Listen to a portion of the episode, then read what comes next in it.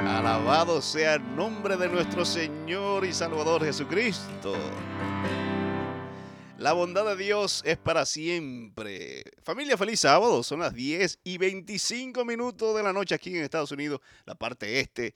Eh, allá en Dominicana son las 11 y media, 11 y 25, perdón. Rumbo a las 11 y media. Gracias a todos los que estuvieron conectados. Gracias, Pastor Tony Sandoval. Gracias, mi querido líder. Eh, por estar con nosotros. Ese tema poderoso, poderoso, la paciencia que podamos poner en práctica, mis queridos, eh, estos consejos. Sin duda necesitamos más de nuestro Jesús, un Dios de amor, un Dios de misericordia, un Dios que ha sido paciente contigo. Quiero decirte, a ti que me estás escuchando, Jesús ha sido paciente contigo, ¿sí o no? Ha sido paciente contigo, ha sido paciente eh, con todos tus defectos, Mm, todo lo que tú has hecho, todo lo que tú has dicho en el pasado. Has sido paciente, sigue siendo paciente contigo, con nosotros. Entonces, si Jesús ha sido paciente contigo, entonces tenemos que aprender a ser paciente con los demás, tu esposa, tu esposo, con tus hijos, el vecino, ¿eh? El vecino que pone eh, eh, esa música alta en ocasiones y que de repente es eh, un, un, poco rudo, un poco, no sé, reguero. Hay que ser paciente con la gente que nos rodea, mis queridos, porque Jesús ha sido paciente con nosotros. Qué maravilloso es poder contar con el apoyo y la presencia de nuestro Señor. Muy bien, estamos ya en la segunda parte de nuestro programa. Vamos a entrar de lleno en el repaso de la lección de esta semana. Nosotros quisiéramos poder abundar en, los distintos puntos importantes de esta semana. Por el tiempo, solo vamos a destacar algunos puntos importantes. Eh, pero yo siento que este trimestre es una bendición. Empezamos este año con un trimestre con una temática muy relevante, eh, relacionada muy íntimamente con la mayordomía. Y hoy, esta, esta, esta semana, vamos a, a enfocarnos específicamente en lo que tiene que ver con las ofrendas. Eh, y hoy está conmigo eh, mi queridísima Naisa Cruz. Ha estado conmigo en el pasado en el, programa de los martes, Descubriendo la Verdad. Y hoy me acompaña en el repaso de la lección. Así que Naisa, bendiciones, ¿cómo estás? Bendiciones, pastor, amén. Estamos aquí, un poquito enferma, pero estamos aquí, amén. Sí, no, no, qué bueno, qué bueno que estás allí entonces conectada y que esa, esa ese virus, eh, eh, algún tipo de virus eh, que se pueda ir. sí, que se vaya. amén, amén, amén. ¿Cómo está tu chiquitita? ¿Cómo está? Está bien, creciendo y aprendiendo. Amén, amén, que pueda seguir creciendo mucho. la gracia de nuestro Dios. Nancy, yo te veo así como video y foto en la iglesia de Clinton. ¿Tú estás ahora en la iglesia de Clinton? Bueno, no, pastor, eh, visito la iglesia de Clinton, pero estoy visitando varias iglesias porque algunos, algunos meses atrás me, me he mudado con mi familia, entonces eh, estamos visitando algunas iglesias a ver de la cual nos quedamos para seguir la obra de Dios. Amén. La iglesia, la iglesia donde te quedes va a ser una bendición. gloria a Dios. Para la iglesia. Así que Dios te bendiga a ti a tu mamá. Eh, de verdad que Dios la sigue dirigiendo grandemente en todo. Um, entramos eh, en el repaso de la lección esta semana. Muy interesante. Es la, cuarta eh, de este trimestre, lección número cuatro. Eh, ya con esta, ¿verdad? Finalizamos el mes de, enero. la semana pasada, como dijimos, estuvimos estudiando en lo que, en lo, que tiene que ver con, con el diezmo. Ya esta semana tratamos el asunto de las ofrendas, ¿verdad? El título de la lección es Las ofrendas para Jesús, de, la temática de esta semana. Y el texto a memorizar, el texto clave, eh, Salmo 116, 12 al 14, dice, ¿qué pagará el Señor por todos sus beneficios hacia mí? Levantaré la copa de la salvación e invocaré el nombre del Señor. Ahora cumpliré mis votos al Señor ante todo su pueblo. Interesante esa pregunta, Naisa. ¿Qué pagaré al Señor por todos sus beneficios hacia mí. ¿Será, será que el, ser humano, eh, Naisa, podrá encontrar alguna manera de pagarle a Dios todo lo que Él ha hecho por, por nosotros? Bueno, interesante, pastor, porque de eso está hablando la lección, o sea que realmente no hay nada que nosotros podamos alcanzar para pagar ese gran sacrificio que Jesús hizo por nosotros, pero sí podemos hacer algo que es servirle y adorarle a través de nuestras ofrendas y nuestro servicio total para con Él. muy, muy cierto, muy cierto. O sea, nuestra, nuestra forma de, de responder, ¿verdad? Si, si, podríamos llamarlo de esa manera, de responderle a Dios, a su amor, a su grandeza, a su sacrificio, a su bondad, a su misericordia, todo lo que ha hecho por nosotros, no, no es eh, eh, eh, con dinero, sino entregándole todo lo que somos, ¿verdad? Nuestro corazón y nuestra adoración. Y es una manera linda de responder al amor de Dios, porque nosotros le devolvemos a Dios de lo que recibimos, ¿verdad? Dios nos amó primero y luego nosotros respondemos a, ese amor. Qué interesante. Exactamente. Entonces, eh, dijimos, la semana pasada vimos ya todos los que estudiaron a profundidad la temática eh, del, diezmo. Eh, en una, cuando una, una, una, casa recibe una cierta cantidad, una entrada, se saca el 10% y eso entonces eh, se envía para un lugar específico a la asociación y la obra mundial, ¿verdad? Entonces ahora, ¿qué hacemos? La gente, entonces, entonces ¿qué hacemos con el 90%? Bueno, del 90%, entonces de allí salen las ofrendas. Las ofrendas, a diferencia de los diezmos, que se utiliza para la obra del ministerio, para el avance de la obra a nivel ya eh, eh, global, podríamos decir así, porque llega, llega sigue corriendo, ¿verdad? De la asociación, la unión, división, etcétera. Las ofrendas se utilizan para el avance de la obra a nivel local, ¿ah? para, mantener la, para mantener el templo donde la, iglesia se está reuniendo. Recuerden que la iglesia no, no, es el, no es el edificio, ese es el templo, para que la iglesia pueda seguir creciendo, para que la iglesia pueda mantener el templo, para que la iglesia pueda correr sus programas y poder llevar el evangelio a la comunidad donde está para eso entonces se utilizan las ofrendas. Y esta semana eh, eh, nos vamos a dedicar a estudiar a esto. Hay, algo interesante, eh, Naisa, de, con relación a las ofrendas.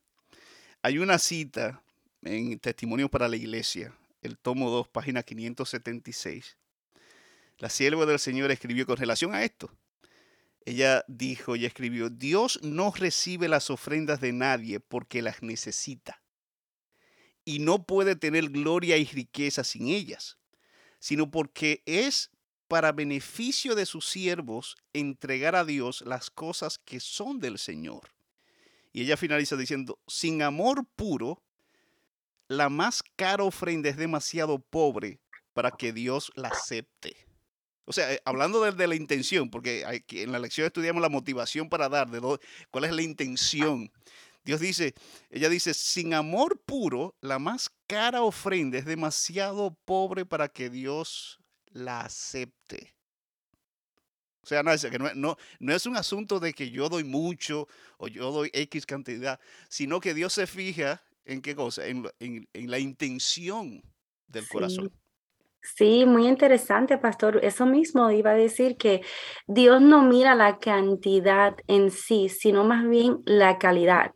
No sé si has escuchado ese refrán, no es la cantidad, sino la calidad, la intención, si lo estamos dando de todo corazón.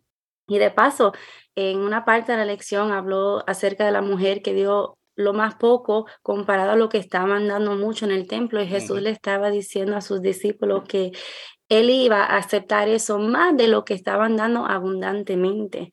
Eh, y también podamos dar en cantidad, porque hay gente que sí dan en cantidad, que pueden dar, eh, dar en cantidad, pero se trata de lo que tú das de tu corazón y la intención de cómo lo estás dando para la causa del Señor y sobre todo porque amas a Cristo Jesús de todo corazón. Sin duda. Sí, eh, y, la, lección tomó ese ejemplo de, de la viuda Jesús estaba allí en el templo y estaba observando eh, las personas que estaban dando, dando las ofrendas, ¿verdad? Algunos echaban las ofrendas, eh, las monedas y se aseguraban de que sonaran bien. Pues cuando, cuando, cuando eh, llegaran a, tocar el, envase, ¿verdad? Donde, donde se echaban las ofrendas, para que la gente vieran que ellos estaban dando. La intención entonces, nice, de esa persona no eran, no eran buenas. Eh, eh, no, no. Era para ser visto y, Dios vio eso, eso. Exactamente, exactamente. Entonces hay que tener cuidado de que, o sea, tenemos que analizar la intención de nuestro corazón. Tenemos que, que sentarnos y decir, de, ¿por qué yo adoro? ¿Por qué yo doy ofrenda? ¿Por qué yo doy diezmo? ¿Por qué yo canto? ¿Por qué yo predico? ¿Es para que la gente me vea, me aplauda, me reconozca?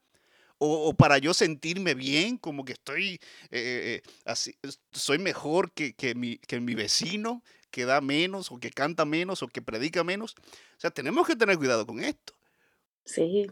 Porque esta historia, Naese, lo que, está, lo que me dice aquí, que Jesús está observando cada persona. Entonces, cuando viene la viuda, cuando viene esta señora, una señora mayor, una señora pobre, echa prácticamente todo lo que tenía, y, con eso ella, ella entrega su corazón. Ella está, ella lo que está diciendo, yo confío en Dios, yo confío de que Dios me va a bendecir y yo quiero que la obra de Dios avance.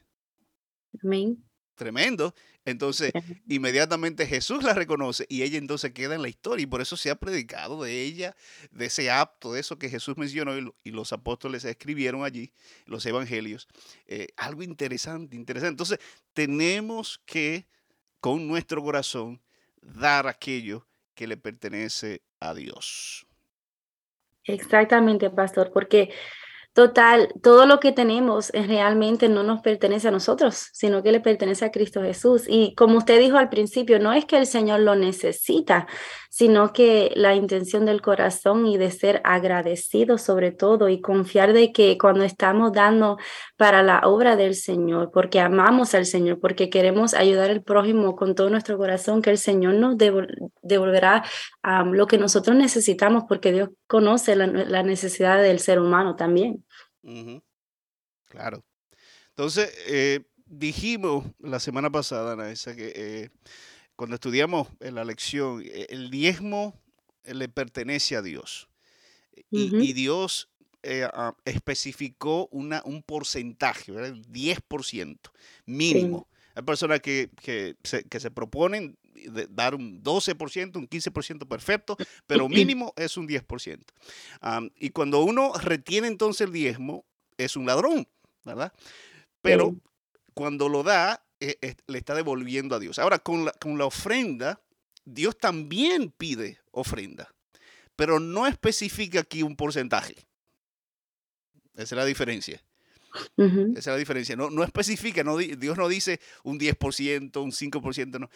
es, es, una cantidad que cada uno eh, eh, se propone. o sea, se propone dar para el Señor de acuerdo a sus posibilidades. Pero hay un texto, Naisa, que yo quisiera leer. Eh, no sé si tú tienes ah, tu Biblia ahí a mano. Sí, ah, sí, la tengo. Para que, sí, para que me lo lea, por favor. Segunda de Corintios, el capítulo 9 el versículo 6 y 7. Nadie se lo va a leer, pero escuchen, las personas que, lo están, que están escuchando, que están conectadas con nosotros a través de la radio, a través de YouTube, este texto relacionado con eh, eh, eh, la ofrenda, que de paso, ofrenda significa cosa que se ofrece como muestra de reconocimiento y veneración. Eso es una ofrenda, algo que sale de, de uno, del corazón, para eh, eh, tipo para, o sea, para reconocimiento o veneración. Entonces vamos a leer allí 2 de Corintios capítulo 9, versículos 6 y 7. Y nos dice, pero esto digo, el que siembra esquesamente también segará esquesamente, y el que siembra generosamente, generosamente también segará. Amén. ¿Y el 7, Naisa? Y el 7 nos dice, cada uno de cómo propuso en su corazón, no con tristeza ni por necesidad, porque Dios ama al dador alegre. Ok, entonces aquí estamos viendo, en base a lo que Nice acaba de leer, cuáles son las características que Dios aprueba en un dador. Un dador alegre y que pueda dar generosamente. Dice, como propuso en su corazón, pero dice también Nice, no con tristeza. No, no, con alegría. Hay gente, será, hay gente que le tiembla la mano así cuando va a echar el dinero en el alfolí. Puede ser, pero no debería de ser así, sino más bien dándolo con alegría, sabiendo, confiando que el Señor es el Dios de todas las riquezas y lo que usted pueda dar en ofrendas para con otros, para con la casa del Señor, el Señor se lo pueda multiplicar. Y no solamente dar porque el Señor se lo puede multiplicar, sino porque el Señor es el dueño de todo. Indudablemente, indudablemente. Entonces, ahí están los esos dos, esos dos versículos, 6 y 7 son, podemos sacar principios aquí para ser un buen dador, que de corazón da para el Señor. Dice, que siembra generosamente. Entonces, cuando, como Dios dejó a tu, a tu, eh, de acuerdo a tus posibilidades, de acuerdo a tu voluntad, a lo que tú te propongas en el corazón, dar un porcentaje. El principio aquí no es un, un porcentaje específico, sino que dar generosamente porque el que siembra generosamente, generosamente también segará. Entonces hay personas que se proponen, se han propuesto un porcentaje específico para ellos mismos, un 5%. Hay personas que dicen, yo voy a dar un 10% de, de ofrenda, así como lo doy de diezmo. Y hay personas que se proponen un poco más. Eh, lo interesante, lo, bueno de, proponerse semanalmente un porcentaje, porque hay personas que lo dan así libremente. Hay días que dan, bueno, yo voy a dar esta semana 10, o el otro 50, el otro 5, el otro 100, y son como, como, como así. Y no hay, o sea, no hay problema, eh, no hay un porcentaje específico, pero lo, lo, lo, interesante de uno proponerse un porcentaje fijo semanal es, número uno, que uno eh, se, eh, se disciplina. Es una forma de, disciplinarse a uno mismo. Eh, y de poder ser sistemático en esto. Y obviamente, pues, dependiendo de la situación de cada semana, eso puede variar. Uh, pero es importante. Otra cosa muy importante, Naisa, con el asunto de, de, los diezmos y las ofrendas, y que los tesoreros de nuestras iglesias también eh, motivan a nuestros miembros, especialmente los miembros, a, a tener presente el asunto del sobre. ¿Tú sabías, Naisa, que uno de, los, uno de los problemas que tenemos eh, eh, con el asunto de, la división entre diezmo y ofrenda es que hay muchos miembros que mezclan diezmo y ofrenda en dinero cash y lo entregan y lo, y lo no, no, no, lo dividen en el sobre en cantidad, sino que lo echan así suelto. Sí, sí. Y, y entonces no se, no se distingue cuál es local y cuál va para la, eh, para la la mundial sí. y la conferencia. Exactamente, ese es el asunto. Pero hay varios problemas con eso. Número uno, que la persona no está siendo disciplinada. Porque eso se, se le pasa a una visita. Una, una, persona llega, un amigo, una amiga a visitar sí. la iglesia y lo echa allí, no hay problema, ¿verdad? Eh, no tiene esa, esa quizás ese, ese conocimiento de cómo se maneja eso. Pero hay miembros que tienen muchos años en la iglesia y quizás eh, por vagancia o, por, eh, no sé, falta de disciplina, lo tiran allí y, y, y, se mezcla allí el diezmo y la ofrenda. Y obviamente ustedes saben que ese dinero allí suelto, hay sábados que se va para la asociación y hay sábados que se queda en la iglesia local.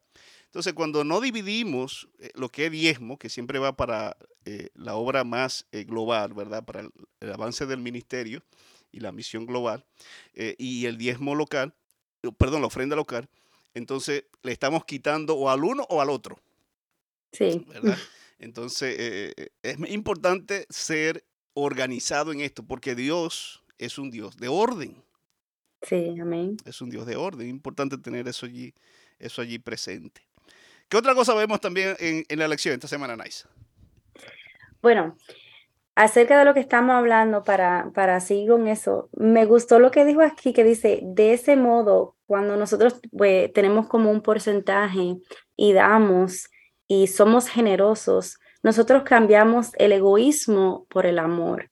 Eso me impresionó mucho porque en deber de uno pensar, bueno, yo necesito esto, no sé si dar esto, no sé si dar una cantidad, lo damos y cuando lo damos y cosechamos generosidad, también cosechamos el amor y nos desviamos del egoísmo y de lo que necesitamos nosotros y comenzamos a pensar en el prójimo, que es lo que se trata el Evangelio también.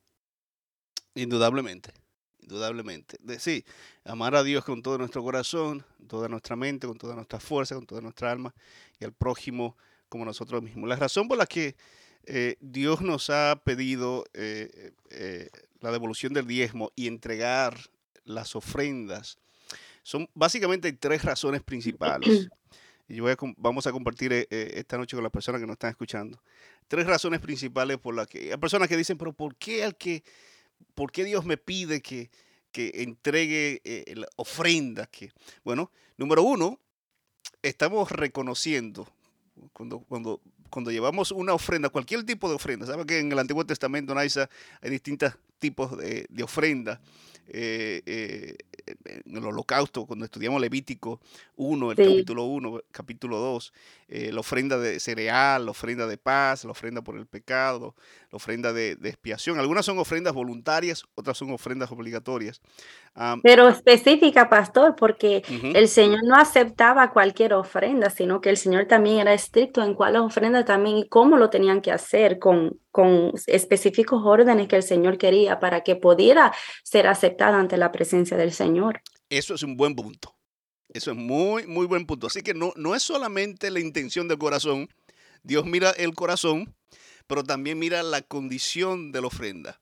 ¿verdad? Y, y en el caso de cuando se traían ofrenda de expiatoria, ofrenda por el pecado, era, era un cordero eh, sin mancha, intachable, no, no, no allí enfermo ni casi muriéndose, ¿verdad?